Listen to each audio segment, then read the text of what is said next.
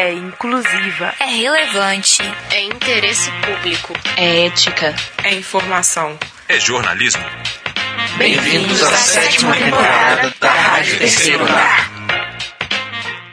Desde 2017, a arte urbana em BH tem saído das galerias e ganhado as ruas com mais força graças ao CURA, o Circuito Urbano de Arte. Com muita irreverência, cor e representatividade, o evento vem mudando o horizonte da capital com a proposta de descolonizar a nossa relação com o mundo. Por conta da pandemia de Covid-19, o festival, que está em sua quinta edição e já faz parte do calendário cultural da cidade, contou com uma extensa programação virtual, o Cura na Janela. E para falar sobre essa e outras questões, convidamos uma das idealizadoras do evento, a artista Priscila Amoni, para um bate-papo aqui na Rádio Terceiro Andar. Bem-vinda, Priscila. Tudo bem com você? Tudo jóia, Leila. Então, Priscila, quinta edição do Cura. Como vem sendo o trabalho do festival nessa edição? Os principais desafios deste momento? Então, a gente está com esse desafio de, tá, de ter feito a escolha de fazer um festival no meio da pandemia, né? Então, assim, primeiro que o festival ele é planejado desde o começo do ano para acontecer agora em setembro, outubro, né? Então a gente tinha, foi pega de surpresa em março com a pandemia, depois a coisa vai mudando, né? A, a configuração social vai mudando, a disposição das pessoas. Então foi um desafio enorme, mas uma opção muito acertada, eu acho, de manter a data, manter a, a coisa de, de presentear a cidade, né? Porque eu estou sentindo agora com a coisa já concretizando que as pessoas estão muito felizes, né? Com essa, com esse presente, parece que está dando um respiro, né? A gente está indo de seis meses de pandemia, então as novas artes aí na cidade estão dando esse respiro novo para a gente, né? Sim. E agora na quinta edição do festival, assim, já é possível observar evoluções na proposta do evento desde a primeira vez lá em 2017? Com certeza, Leila. A gente, a gente é, fala que o festival é um organismo vivo, né? Então ele tem uma vida própria mesmo de organismo. E a gente sente muito forte a evolução do festival como é, parte integrante da cidade, né? O festival já é da cidade. Então, ele está muito mais horizontalizado, muito mais transversal, muito melhor o diálogo hoje em dia com os movimentos da cidade, com, né, com a, cena artística e as cenas sociais mesmo, né? Uhum. Então, a gente sente que conseguiu é, dar vários passos é, em direção à, à democratização da arte, é, da, dos lugares de fala, dos lugares de poder dentro do festival. Né? Esse ano a gente convidou duas curadoras para trabalhar no time de curadoria. Né? Uma é a uhum. Domitila, outra é a Aristana Patachó.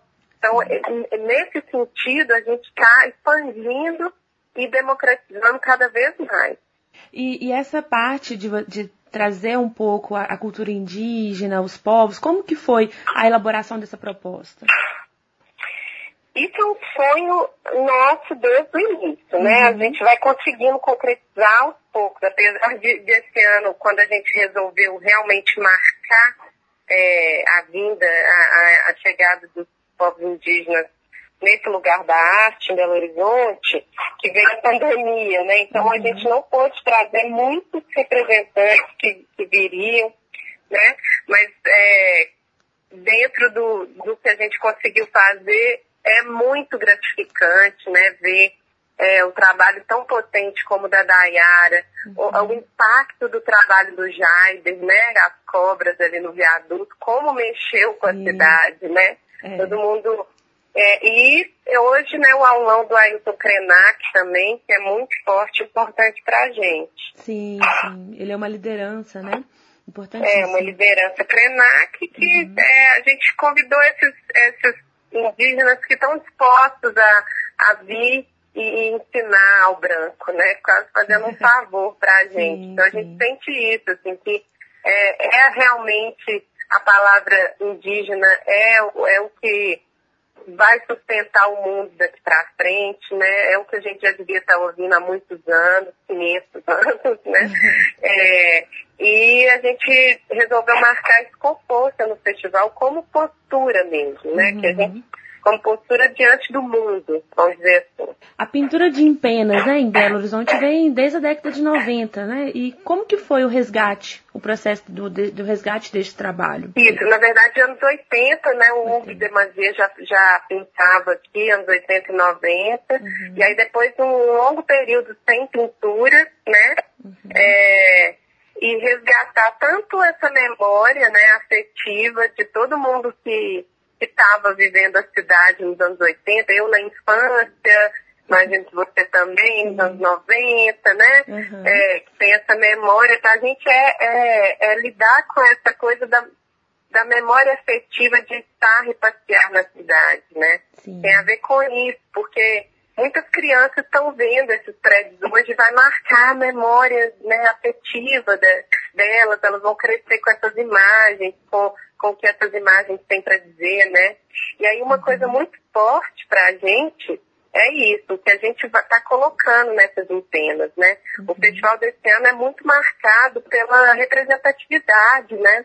Então a gente tem mulher negra, homens negros que falam de novas masculinidades, o que é muito importante para a gente, né? Uhum. É, afeta entre pessoas pretas, é, homens que são afetivos, né? E mães, é, os indígenas. Então, isso vai estar estampado aí nas, nas é, roupas dos prédios, vamos dizer assim, é, e, e as pessoas vão lidar, e as crianças vão crescer olhando para isso. A gente acha que tem um impacto muito forte nesse lugar. Uhum. É, assim, Cura transformou, né, o horizonte de Belo Horizonte. E aí vocês têm metas Assim, para, para, para, quais são as próximas metas do festival?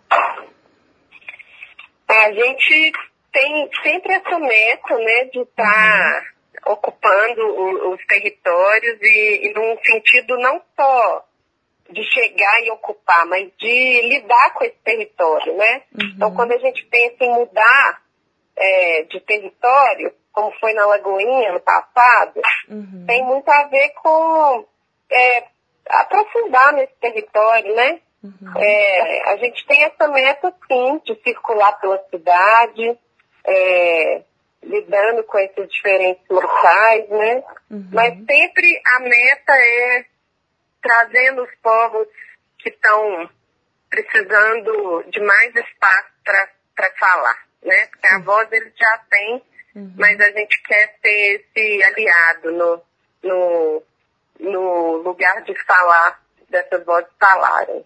Hum. A minha próxima pergunta era em relação a isso, assim, se tem o, assim, o propósito de levar o festival para além do hipercentro, para além dessa região central de BH.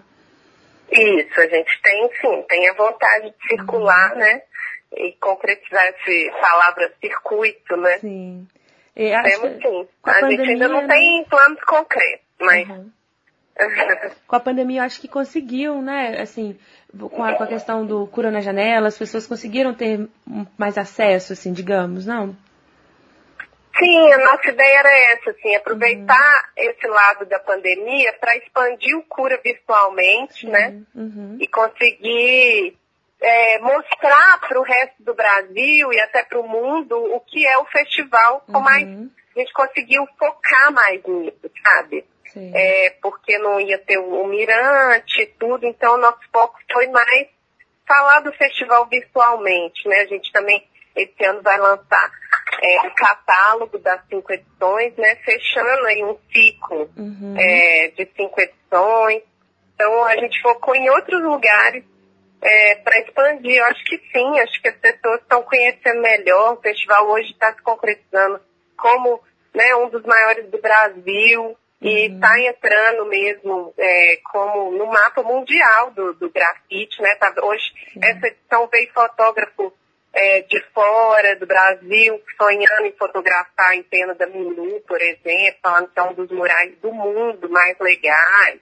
Então a gente está com destaque mesmo. Então quem está é, no Cura hoje está numa vitrine aí para o mundo.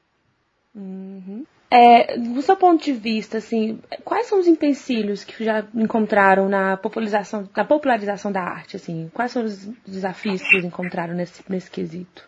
É, mais do que empecilho, eu diria isso, eu diria que é o desafio, né? Uhum. A gente lida muito com a coisa das, dos padrões sociais mesmo, que a gente busca romper e lidar com, essa, com esse rompimento, né? Uhum. Então, por exemplo, a coisa do racismo já foi muito.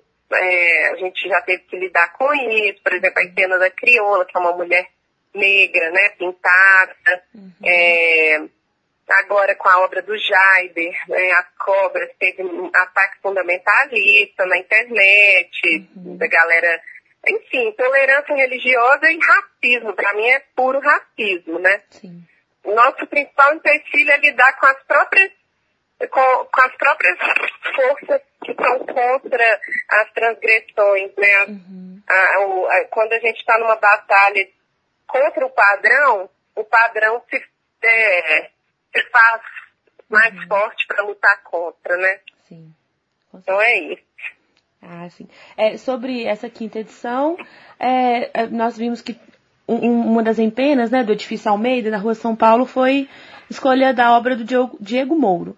E aí a gente quer Sim. saber, assim, quantos trabalhos se, inscre- se inscreveram, né, para participar do processo seletivo? Como que é, é, essa demanda de vocês? Ah, então, a convocatória Uhum. foi a primeira vez, também já era um sonho antigo nosso, a gente conseguiu fazer essa primeira experimentação, tomara que isso fique para sempre no, nas edições do Cura, né? Uhum. É, teve um impacto enorme, foi maravilhoso ver, assim, 400 inscrições, quase 400 inscrições, vindas de praticamente todos, só dois estados do Brasil não se inscreveram.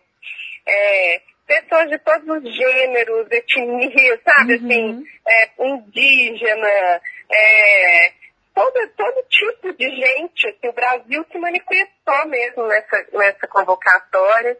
Foi um marco para a gente no sentido dessa expansão do cura, da, da, da- democratização, né? Ou seja, dessa vez a gente não estava só num esquema de curadoria, a gente não só escolhia os artistas, mas a gente permitiu que o Brasil se mostrasse ali, conhecer mais artistas.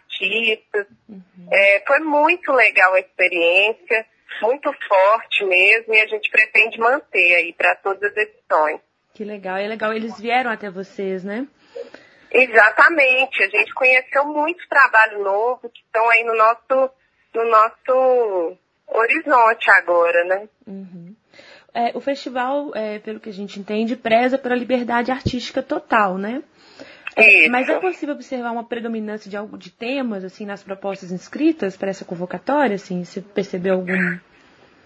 Não, a gente, na verdade, dá para notar que algumas pessoas focaram no tema da cura, Uhum. né, da, da- dessa coisa de trazer o que é a cura para a cidade, né? Isso foi bastante recorrente. É, e isso é muito legal de ver, né? Que talvez o festival esteja trazendo esse tom, né? Uhum. É, mas não tem nada muito marcante, assim, de ser re- repetido, não. Sim. Bem variado. É, e aí agora já tem ideia, assim, sei que nós estamos ainda no meio, né, dessa edição, mas já tem ideia de temas para a próxima? Você pode dar um spoiler pra gente? Como que? não, a gente ainda não tem nada confirmado, não. A gente tá, vai ainda digerir essa edição, Uhum. né? Quando acabar, ver o que, o, o que foi positivo e pegar isso e caminhar para a próxima edição. Ah, sim. Não tem nenhum spoiler para dar. Ok, Priscila. Então, Priscila Tá. Amoni é artista e idealizadora do Circuito de Arte Urbana, aqui está na quinta edição, né? Muito obrigada, Isso. Priscila. Obrigada, Leila. Este programa foi apresentado por Vinícius Reis e Leila Cabral para a Rádio Terceiro Andar. Você ouviu uma produção da sétima temporada da Rádio Terceiro Andar. Para ouvir esse e outros programas, acesse o site Rádio Terceiro Andar, ufmg.wordpress.com. Acompanhe a Rádio Terceiro Andar no Facebook e no Instagram. Projeto de ensino, pesquisa e extensão vinculado à disciplina de radiojornalismo e mídias digitais. Departamento de Comunicação Social da UFMG. Trabalhos técnicos, Frederico Pessoa. Estagiário docente, Matheus Salvino. Coordenação geral, professora Sônia Pessoa.